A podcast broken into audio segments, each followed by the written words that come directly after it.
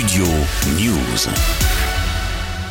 Des affrontements ont éclaté mardi soir à Nanterre et en région parisienne après un énième refus d'obtempérer qui a tourné au drame. 24 personnes ont été interpellées en début de soirée lors de tensions avec les forces de l'ordre déployées dans la ville, quelques heures après qu'un jeune homme de 17 ans a été tué par un policier. Les agents affirment qu'avant le tir, le conducteur aurait foncé sur eux, mais une vidéo devenue virale sur les réseaux sociaux montre clairement que les deux fonctionnaires n'étaient pas menacés par le véhicule.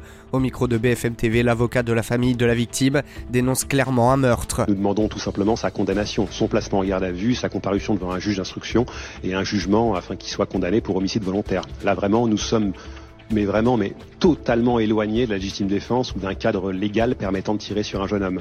Euh, là, vraiment, toutes les règles élémentaires ont été violées et c'est clairement un homicide volontaire. La victime était connue des services de police mais n'avait pas de casier judiciaire. Deux enquêtes ont été ouvertes par le parquet de Nanterre, l'une pour refus d'obtempérer et tentative d'homicide volontaire sur personne dépositaire de l'autorité publique et une autre pour homicide volontaire par personne dépositaire de l'autorité publique. La seconde a été confiée à l'IGPN, la police des polices, tandis que le policier soupçonné d'avoir tué le jeune homme a été placé en garde à vue. De son côté, le préfet de police, Laurent Nunez, souhaite faire confiance à la justice. Il y a une justice dans notre pays qui fait son travail, qui le fait bien, l'IGPN va le faire, donc il faut rester extrêmement prudent. Il faudra entendre évidemment ces fonctionnaires qui seront entendus et qui livreront leur version. Que s'est-il passé à l'intérieur du véhicule? Est-ce qu'ils se sont sentis menacés Dans le même temps, à l'Assemblée nationale, les députés de la NEPES ont largement dénoncé cet homicide. Dans une intervention à l'Assemblée nationale, la députée écolo Sabrina Sebaï parle même d'une peine de mort. Pourquoi, dans notre République, le refus d'obtempérer peut être passible d'une balle dans la poitrine ou dans la tête